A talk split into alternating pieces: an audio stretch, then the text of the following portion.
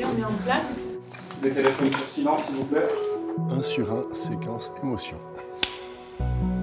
Voix entrelacées, un podcast sur les métiers de l'audiovisuel produit par 23 bis. À la rencontre des métiers de l'ombre. On refait laquelle? On refait tout? Moi, je te fais signe pour démarrer et partir. Dans l'épisode précédent de Voix entrelacées, nous avons fait la découverte du métier d'assistana caméra. Aujourd'hui, nos invités sont toujours au service de l'image, à elles et eux de vous raconter leur endroit de vie, les électriciens et électriciennes.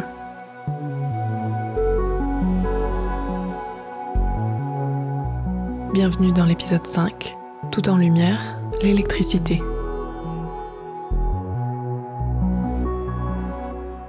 Qu'elle soit présente pour recréer une lumière naturelle, ou bien pour faire exister les intentions lumineuses des tréfonds de l'imagination, la lumière au cinéma est dans les mains des électros. Ce sont elles et eux qui la domptent pour diffuser, éclairer et composer l'espace lumineux. J'ai rencontré Chloé lors de mes premières expériences professionnelles en France, et dès lors on se suit.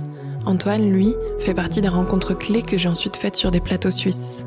On ne pourra qu'adhérer à leur douceur et leur rayonnement commun. Je m'appelle Chloé, je suis chef électro ou électro je travaille principalement à Paris, mais euh, évidemment mon métier m'amène à parcourir euh, la France. Alors je m'appelle Antoine, je suis électro-éclairagiste, de temps en temps chef éclairagiste sur des courts-métrages, d'autres projets, petite envergure, et je pratique euh, depuis, ça va faire 4 ans, 4 ans la lumière, ouais.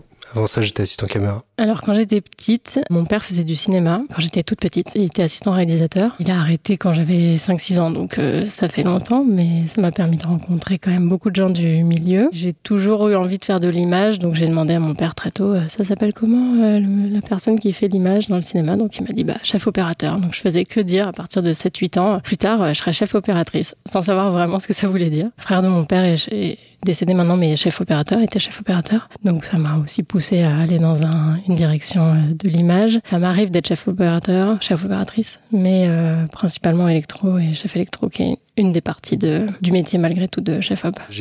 commencé vraiment avec cette envie de travailler sur des films sans vraiment savoir euh, ce que ça représentait, le côté. Pour moi, c'était très obscur de ce qui se passait derrière la caméra. Et j'ai eu cette chance de faire des workshops aux États-Unis pendant quelques mois, en fait. Je me suis motivé, euh, rencontrer vraiment un monde professionnel, en fait. C'était professionnalisant. Et moi, évidemment, j'avais pas fait de cinéma du tout. J'ai toujours vu beaucoup de films.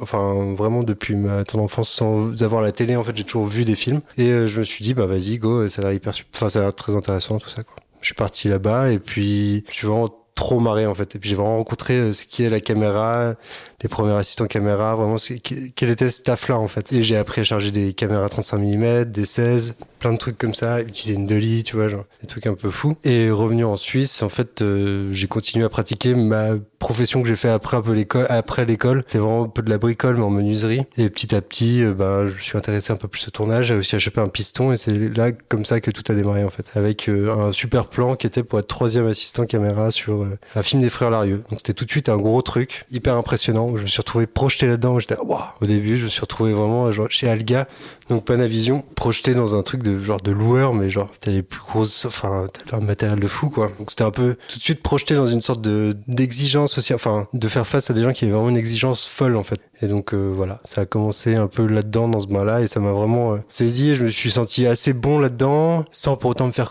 suffisamment confiance pour me dire que ah, tu passes deuxième, tu passes troisième, comme ça se fait beaucoup en Suisse aussi, où tu te retrouves vite à faire euh, plein de, d'avoir plein de fonctions, quoi. Oh, donc, c'est ça un film? Il y a que des photos, hein Ça bouge pas beaucoup, hein Et en plus, c'est toutes les mêmes. Mais non, elles sont pas toutes pareilles, elles sont toutes un petit peu différentes et elles correspondent toutes à une étape de la scène que l'on vient de filmer. Maintenant, regardez, moi aussi, j'ai une série d'images qui correspondent aux étapes d'un mouvement, en l'occurrence, le soleil qui se lève, et qui se couche. Eh bien, c'est ça, le cinéma. Une série d'images fixes qu'on fait défiler très rapidement. Ce qui m'a fait basculer en fait de la caméra à la lumière, ça a été vraiment, enfin, un moment la, la, caméra m'a, c'est pas que j'avais fait le tour, mais j'ai fait beaucoup second pour pointer des deuxièmes cams, des trucs comme ça, et j'ai beaucoup sacralisé la chose aussi, je crois. Quand j'ai découvert ce que c'était réellement en pointant plus et en faisant mes expériences euh, un peu plus approfondies de pointer des caméras, de tout ça, je me suis rendu compte que c'était pas mon truc, quoi, tout simplement. Je trouve que c'est une place très intéressante. T'es vraiment proche de la caméra, des comédiens, t'as vraiment, tu peux vraiment assister à plein de, plein de magie, on va dire. Et ça, c'est super, mais ça, les caméras évoluent si vite, le matériel évolue très très vite, et je crois que c'est vraiment quelque chose qui me fatigue un petit peu euh, là-dedans, quoi. C'est cette course. Et en même temps, je me suis rendu compte que en lumière, ça évolue aussi assez vite. Mais les bases restent les mêmes. J'ai l'impression que t'as toujours quelque chose que tu pourras utiliser, en fait. Tu pourras toujours euh, couper de la lumière pour euh, créer quelque chose. Tu pourras toujours, en fait, jouer avec ce qui est ici. Et être un peu plus dans un faire. Il y a beaucoup enfin, voilà. Je, crois qu'il y a quelque chose de physique aussi, dans le déplacement aussi, qui me plaît beaucoup. Et puis, tu travailles pas au même moment qu'un premier assistant opérateur. Être électricien, c'est mettre en lumière des décors et des acteurs. Donc installer des projecteurs ou gérer la lumière existante dans un lieu, l'adapter aux volontés euh, esthétiques du chef opérateur ou de la chef opératrice. Et choisir les projecteurs qui vont servir sur le plateau. Ça, c'est en amont du, tournage. Euh, repérer les décors pour pouvoir euh, justement choisir une liste lumière qui soit en, en accord avec des problématiques financières et des problématiques de lieu et d'équipe.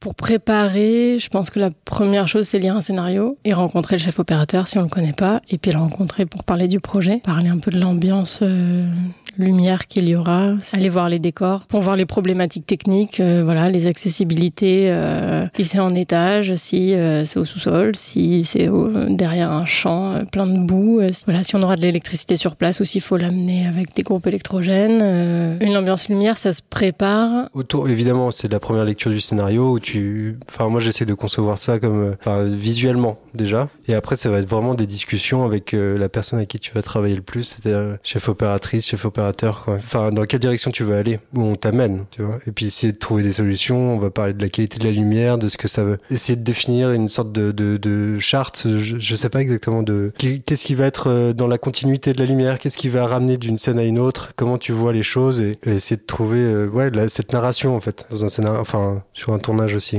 Avant un projet, moi j'aime vraiment quand il y a des discussions qui se font euh, en amont avec la personne responsable de l'image, quoi. Enfin, dans quelle direction tu veux aller et ensuite ce qui va être vraiment différent, c'est tu travailles, je trouve toujours différent selon la personne que tu as en face. T'as des gens qui vont te faire une confiance vraiment un peu aveugle, qui vont te dire bah vas-y, euh, et qui vont te donner en fait une fois que le cadre est installé, l'image est faite, là qui vont commencer à te donner des mm, des indications et dire ça j'aimerais essayer de trouver ça plus ça.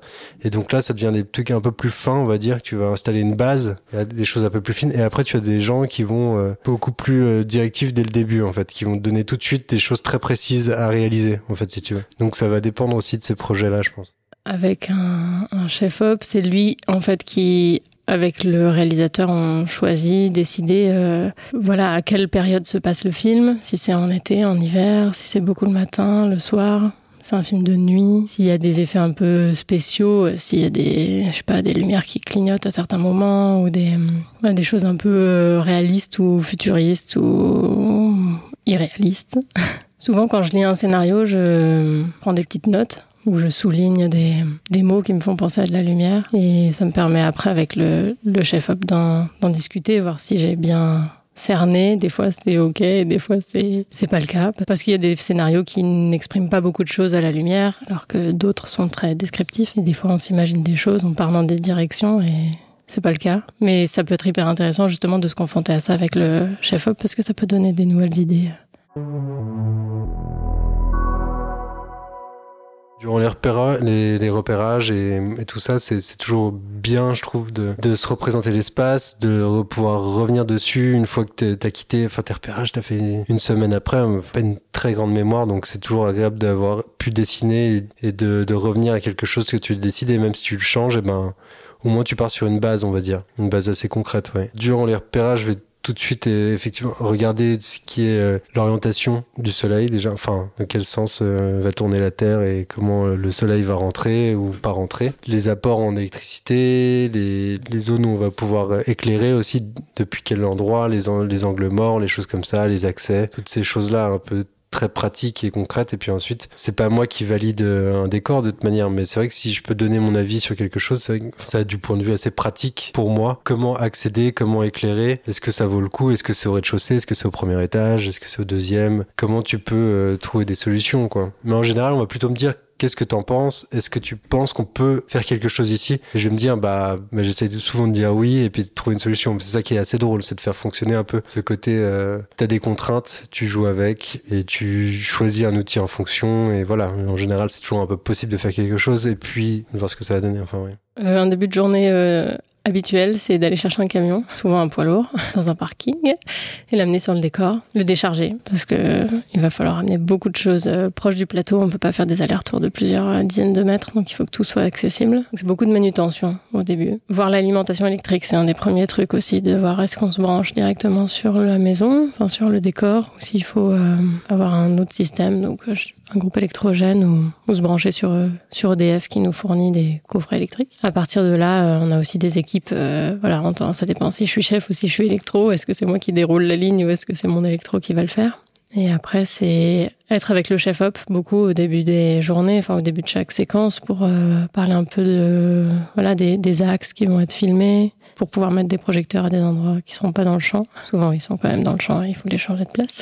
Et après, diriger son équipe ou se faire diriger euh, quand je suis électro pour installer tous les projecteurs et tous les réglages qui vont avec. Souvent, après la première prise, on fait des petites, euh, des petites modifications parce qu'on a vu euh, ce qui se passait réellement dans le plan. Et après, on, on, peut attendre cinq minutes parce que ça va très vite, comme une heure parce que c'est un plan compliqué. Et à chaque changement de plan, on revient sur le plateau pour faire des modifications, des ajustements fonction des, des axes. Par exemple, un plan large, on va souvent moins diffuser la lumière sur les, les, acteurs que quand on est en plan serré parce qu'on voit beaucoup plus les détails donc on va aider euh, l'acteur ou l'actrice à être euh, avoir euh, un visage plus doux.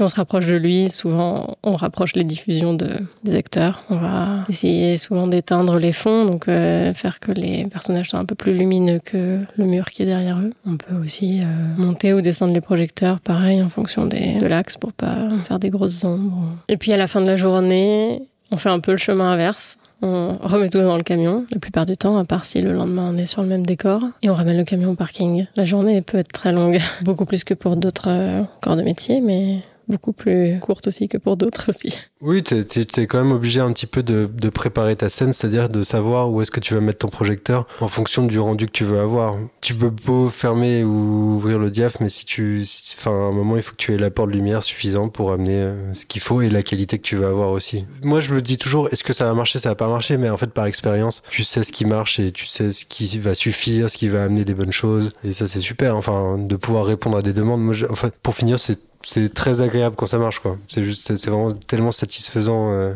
d'avoir un rendu qui te plaît et qui fait plaisir aux gens et d'être lié là-dedans, tu vois. J'ai l'impression que je reproduis beaucoup de choses que j'ai déjà vues en tournage, des ambiances, des idées de, de façon de faire de la lumière, parce que même s'il y en a des millions, en vrai, il y en a pas tant que ça. Et voilà, après, c'est des ajustements et c'est les décors qui, qui font beaucoup faire la lumière aussi. C'est pas, pas que le projecteur les décors et les acteurs. Et une des choses qui me fait peur, mais qui m'excite aussi beaucoup, c'est de faire quelque chose qui change pendant le plan. C'est d'être euh, actif. C'est très reposant de rien faire et de regarder, mais c'est aussi super euh, stimulant de devoir faire un effet. Donc c'est des fois c'est des effets visibles. Si une porte se ferme, il faut des fois mettre un, drapeau, enfin un cache devant devant une lumière pour que la lumière euh, se ferme aussi, on va dire. C'est beaucoup plus léger. Un acteur qui s'approche trop près d'un projecteur, on va le diffuser au, au fur et à mesure où il s'approche. Voilà, j'aime ça même temps, ça me fait peur parce que bah, faut pas se tromper. Et en lumière, c'est beaucoup du travail en préparation de plan avant de tourner. Après, on est très spectateur de la scène, voire on va boire un café. Mais il y a quand même plein de moments où il y a des petites choses qui se passent pendant le live. Et ça, c'est assez euh, excitant. Après, sur le plateau, c'est diriger une équipe quand on est chef de une, deux, trois, plus. Moi, j'ai pas fait beaucoup plus que ça. Euh, et voilà, choisir l'emplacement des projecteurs, leur réglage, donc leur hauteur, leur inclinaison, les filtres qu'on met devant pour euh, changer leur couleur ou les diffuser. Et voilà, c'est en, en, lien beaucoup avec le cadre, évidemment, pour pas avoir euh, de la lumière dans le champ, et puis en lien avec euh, ce qu'on veut raconter du moment de la journée où on est. voilà. J'aime bien l'idée de d'éclairer un décor plus que juste des visages ou des choses, tu sais. Enfin, évidemment, ça fait partie de ça, mais c'est de proposer d'éclairer un décor et de sentir un peu ce qui pourrait se passer dans cette scène et comment la lumière pourrait aider la narration. Une manière de, de où je me dis tiens comment comment comment ça peut faire fonctionner cette scène en fait. Et ensuite évidemment c'est euh, tout ce qui accroche l'œil, d'essayer de voir l'image euh, dans son ensemble, dans sa globalité quoi, d'essayer de voir un peu où est-ce que tu veux créer en fait euh, une zone de, magie, je sais pas comment dire, mais qui va ressortir plus qu'une autre, zone quoi. J'aime bien ce, ce jeu en fait aussi qui est intéressant. Est-ce que tu vas te servir d'un outil en particulier, tu vas essayer de le réutiliser de manière différente au fil du, du tournage, ou est-ce que tu vas, enfin, c'est plein de choses comme ça qui se font aussi un petit peu au hasard je trouve des fois. Parce que tu, tu découvres un objet tu découvres une fonction euh, à du matériel à une source à une source un effet que ça va donner ou quelque chose comme ça en fait si je suis chef j'ai vraiment envie de rester le plus longtemps auprès euh, auprès au plus près de la caméra. C'est-à-dire au plus près de ce qui pourrait être modifié enfin des informations quoi de d'être là aussi. Je, pense que le rôle en tant que chef tu sais ce qu'on va dire gaffeur là les anglais disent ça les anglophones c'est aussi de d'amener euh, un deuxième œil une sorte d'avis aussi. Des fois peut-être tu vas trancher même un peu sur des choses et dire bon écoute euh, c'est comme ça que ça marche. Et je crois que c'est un côté vraiment très rassurant euh, pour un une chef up tu vois. Quand je suis assistant c'est plus euh, je vais je reste pas à la face en fait j'encombre pas la face ou des trucs comme ça. Mais c'est vrai que ça m'arrive souvent d'aller au combo regarder euh, le résultat ou des choses comme ça. Et le combo bah c'est le retour euh, de l'image en fait c'est le moniteur euh, qui, qui en général se situe jamais très loin de la face forcément. Qui est euh, assez grand pour pouvoir voir les détails et si t'as pas oublié peut-être un câble dans le champ ou un morceau de pied un truc tu vois. Alors la face c'est vraiment euh, c'est la zone pour moi autour de la caméra. Enfin c'est ce qui va être euh, au plus proche des comédiens comédiennes quoi. Mais c'est vrai que tu travailles un peu en décalé aussi par rapport aux prises. Tu travailles beaucoup avant jusqu'à que tu tournes la première prise, tu fais peut-être suite à la première prise, tu vas faire des retouches et ensuite tu vas tirer, euh, ranger ce que tu as sorti dans tous les sens, euh, faire continuer ou anticiper ta journée en fait euh, en fonction des demandes quoi. Et vraiment c'est ça que j'ai appris avec certains chefs, c'est juste en fait là si si ça part trop loin, tu te poses, tu réfléchis et t'essayes de dire bon en fait c'est quoi là? Reprendre le problème à son essence et pas euh, rajouter une quantité astronomique de drapeaux, de pieds, de machins et de faire une forêt, tu vois? Et ça, c'est vraiment ce qui peut arriver le plus facilement et je me fais souvent avoir dans ce piège-là, c'est juste tu commences à rajouter, rajouter des choses, que ce soit au niveau de la lumière, au niveau, enfin, et tu t'encombres en fait quoi. En étant chef, c'est là où moi j'ai un peu, je me connecte vraiment plus à ma créativité aussi, on va dire, et que je découvre aussi de plus en plus, peut-être avec le fil du temps aussi, et d'oublier un petit peu tout ce qui est matériel et des choses comme ça, et de se concentrer plus sur euh, l'esthétique de l'image et qu'est-ce qui, qu'est-ce qui rend euh, des émotions quoi, tu vois, des- quelque chose comme ça quoi. Justement, j'ai de plus en plus de plaisir parce que je crois que je désacralise beaucoup de choses en fait aussi, l'image, le cinéma, parce qu'il y a quand même quelque chose de très vieille école des fois où en voyant ce que c'est que d'être chef, ce qui implique cette euh, collaboration et tout ça, en fait à désacraliser et à comprendre aussi qu'il y a le fruit du hasard, enfin le hasard fait beaucoup de choses aussi des fois, et, ce qu'il faut c'est ça, arriver à s'arrêter sur quelque chose, être capable de se dire tiens c'est ça en fait qui, qui me plaît quoi, c'est aussi être connecté un peu à ses goûts, euh, à savoir s'arrêter sur les belles, enfin les choses que tu trouves belles quoi. Peaufiner sa méthode de travail au-delà des compétences techniques, aiguiser son intuition artistique et humaine, oser prendre des risques tout en pensant au plan B, ou encore s'inspirer des autres, autant de pistes à suivre que de manières d'interpréter son travail, aussi à la lumière. Comme tous les métiers du plateau, elles œuvrent pour un art collectif, et c'est au service du projet et plus étroitement de l'image qu'elles proposent leur travail. En tant que responsable de l'image, le chef ou la chef opératrice est la personne de référence directe pour la ou le chef électricien électricienne. Et elle travaille main dans la main. C'est une relation humaine, technique et artistique à travailler.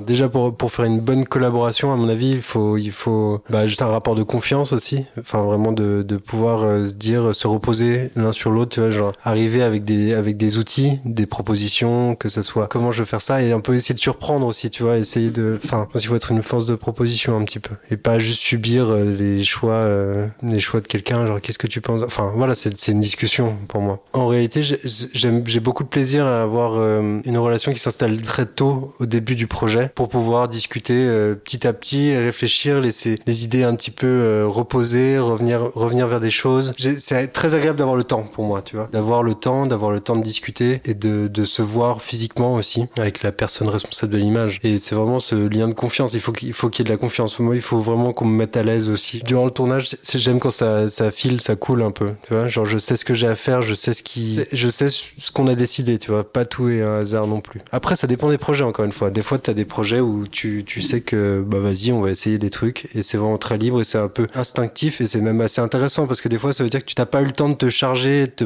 mettre la pression, de te dire euh, est-ce que ça marche, est-ce que ça marche pas, parce que des fois aussi c'est un peu des paris ces installs quoi. Quand tu pars sur un install et tu te dis mais j'espère que je vais avoir suffisamment de lumière, j'espère que ça va donner ce que je veux et que ça va pas éclater partout et ça va être une image plate et insignifiante, tu vois. Genre. Donc c'est ce pari là aussi un peu, enfin savoir que ça va marcher et te faire confiance à ce niveau-là aussi et d'être avec quelqu'un qui dit bah ouais ça va marcher. Après, mon métier me, me plaît, me passionne, mais surtout parce que je travaille avec des gens super. Et le matin, euh, je pense évidemment à des choses qu'on va faire si, je, si on m'en a parlé avant, mais je me dis surtout que je vais rencontrer X ou Y et on va avoir euh, la pause déj le temps de discuter et puis même des, juste des regards, des sourires dans la journée. C'est ça qui m'anime. Oui, j'ai eu la chance de, de rencontrer ces personnes, enfin des personnes différentes dans cette manière de travailler? Et à chaque fois, j'ai trouvé ça enrichissant et intéressant parce que ça a été des bonnes, euh, vraiment des, bonnes rencontres en fait aussi, qui m'ont amené moi à me poser d'autres questions à d'autres endroits. Enfin, comment faire aussi et satisfaire aussi des envies en fait, ce soit les miennes ou cette personne en face qui signe une image. À la fin, c'est de toute façon pas moi qui le dernier mot, mais, mais je trouve chouette de se dire tiens, mais qu'est-ce qui, qu'est-ce qui sert ça euh, cette image. Quand on travaille la lumière, on travaille l'image.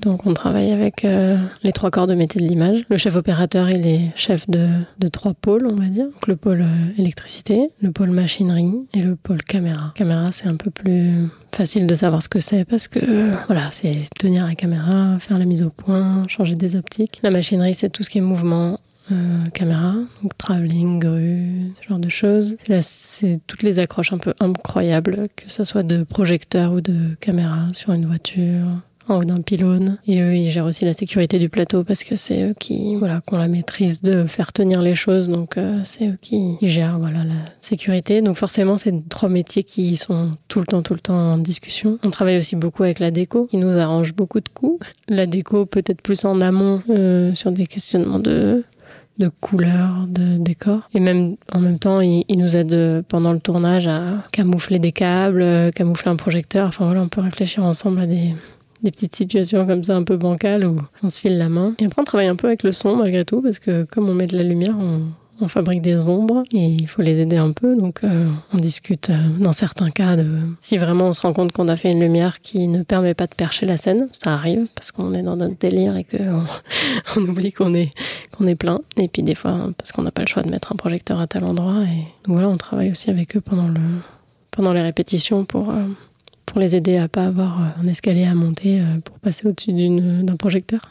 Vraiment, moi, je garde un, un, super bon souvenir de ce film dans le Valais, le film de Carmen Jacquet, euh, Foudre. Je me dis, tiens, euh, vraiment beaucoup de moments forts dans l'image, dans la concentration et en fait euh, d'une équipe qui est vraiment euh, qui était très soudée quoi. Et ça, je pense, ça a créé des moments. euh, Enfin, c'est c'est les meilleurs moments de tournage, c'est quand tu sens que tout le monde va dans la même direction quoi, que tout le monde veut y aller, tu vois, veut euh, veut donner de la valeur à tout ça en fait. Des gens qui veulent partager aussi en racontant leur his- une histoire, qui veulent bien la partager même. euh, durant le tournage à des moments euh, plus ou moins euh, anodins, tu vois, au petit-déj, truc, enfin de partager les idées, je trouve ça super.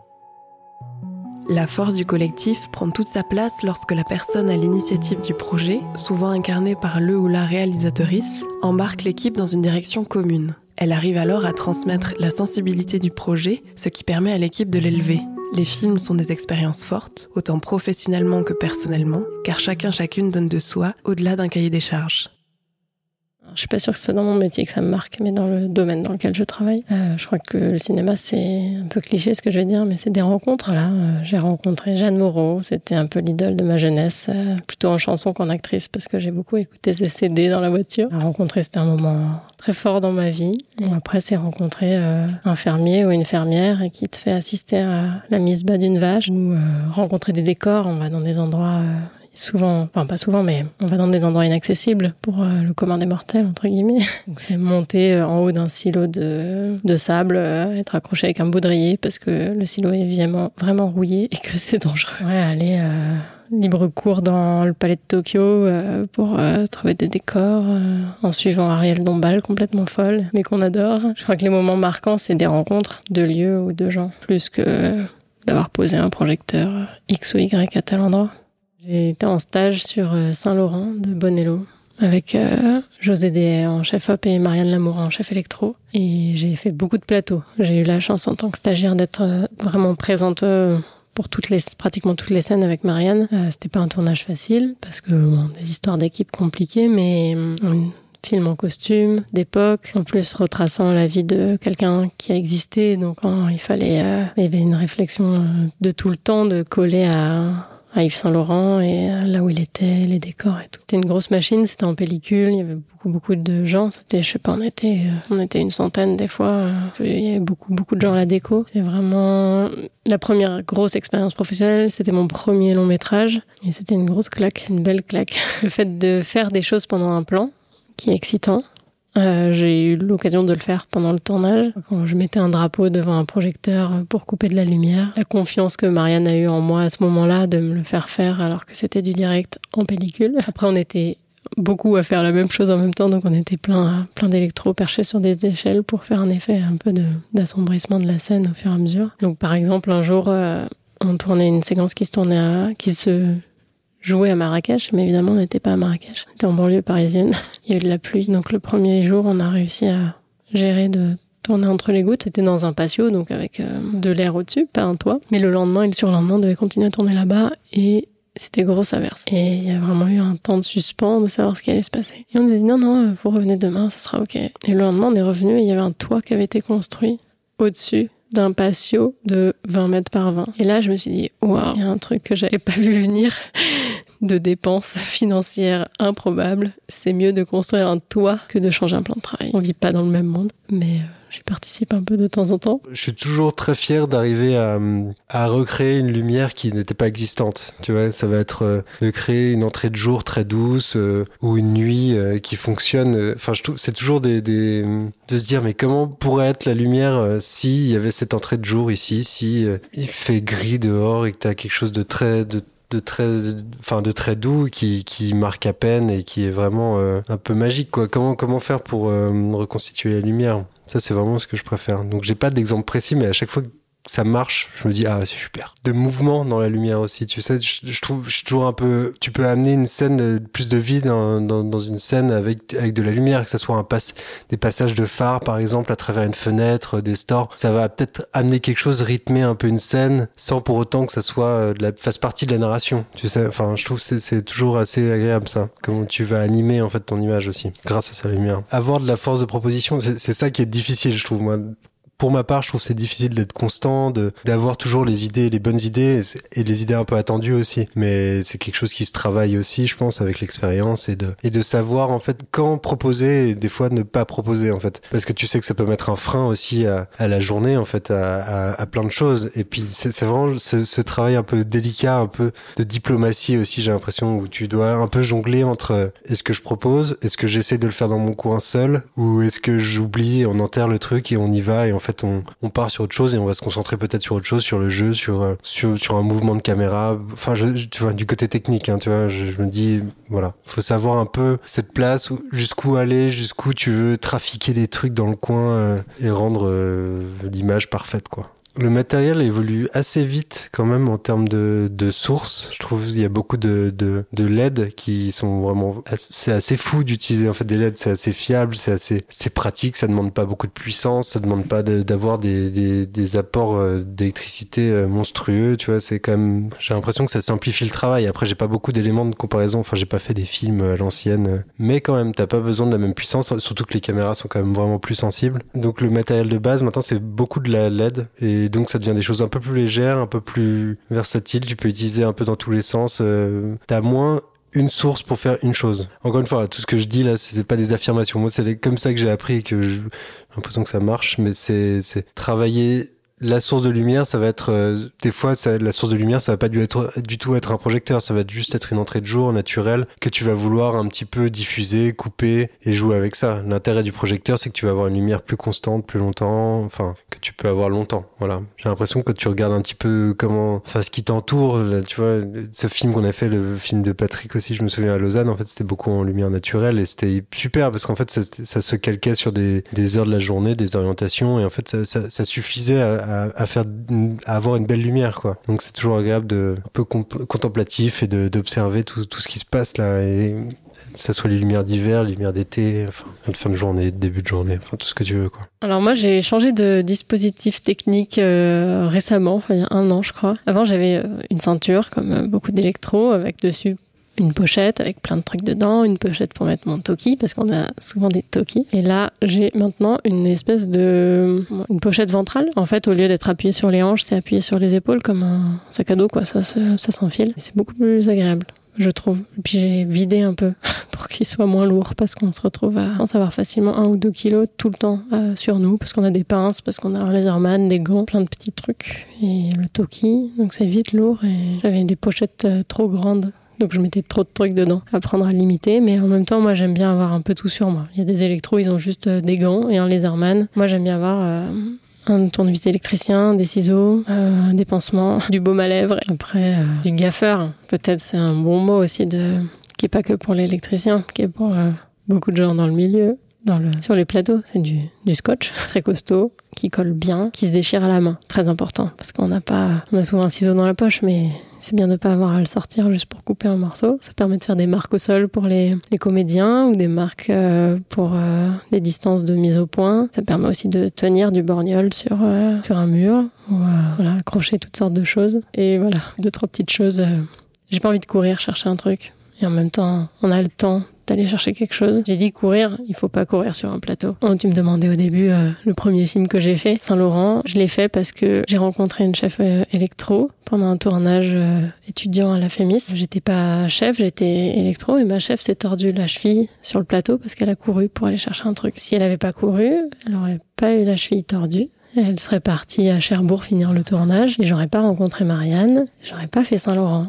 Et je raconte souvent cette histoire aux, jeunes parce que vite, vite, vite, vite, va me chercher ça. Oui, vite, mais tu marches vite, mais tu cours pas. Et ils comprennent pas. Je comprends qu'on comprenne pas. J'ai fait pareil, mais mais on va prendre trois secondes de retard. Et je vais garder ma cheville ou mon genou. Et vraiment, il y a beaucoup de gens qui se font mal parce qu'ils veulent aller trop vite et qu'en vrai, il n'y a pas le feu au lac. Les plateaux de tournage sont régis par des us et coutumes anciens, comme ne pas courir, mais aussi des dictons comme un assistant réa assis, un assistant réa fini. Un tas de règles implicites qui dictent notre façon de se comporter et d'interagir ensemble. C'est un monde dans le monde, pour reprendre une de nos invités. On se donne corps et âme, et il faut trouver l'endroit juste pour rester connecté à sa vie au sens plus large. Très content de faire ça. De plus en plus avec le temps, je trouve un équilibre là-dedans aussi. Au début, j'étais angoissé par le fait de pas avoir de boulot, des trucs comme ça aussi, et de pas suivre un truc. Et puis en fait, petit à petit, tu, te stabilises, tu, prends confiance aussi. Et la, confiance, c'est vraiment agréable sans qu'elle, tu vois, de voir qu'il y a des gens qui ont envie de travailler avec toi, collaborer avec toi, d'avoir des échanges quoi trouver un peu des binômes, un peu, enfin des, gens avec qui, travailler quoi. En fait, je me sens vraiment super bien quand euh, quand euh, j'occupe cette position là, parce que je pense que ça donne, ça ça, comble c'est cette recherche un peu de créativité qui vient avec mon âge, avec l'âge aussi en fait, que j'avais peut-être moins envie de rechercher avant, mais là qui est plus, euh, voilà, je commence à avoir des goûts un peu plus développés pour pour l'image aussi, et plus tranchés, sans être catégorique, hein, mais mais de, de voilà, de sentir une sensibilité à moi en fait, de de m'approprier une sensibilité un peu. Je crois qu'il y a besoin de, de, plusieurs personnes avec plusieurs caractères. Il faut se compléter.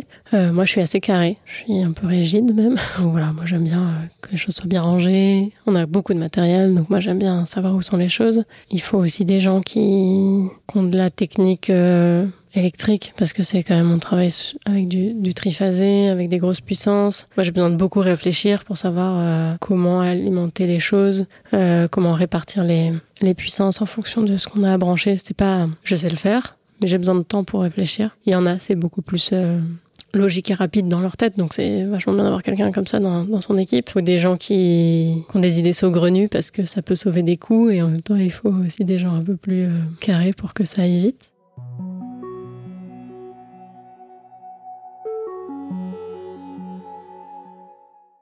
Trouve que tu as une liberté folle dans ce métier quand même, qui est un privilège euh, monstrueux de pouvoir euh, voguer comme ça entre projets, entre entre équipes différentes, euh, toujours vivre des choses complètement différentes pour finir à mon avis, et qui te laisse aussi du temps à côté, à côté de ces projets pour moi pour pour explorer d'autres choses aussi. Donc ça, ça, ça implique presque d'avoir deux, deux professions. La profession que tu pratiques vraiment et à côté ou qui va inspirer ta, enfin, ce métier-là aussi, quoi.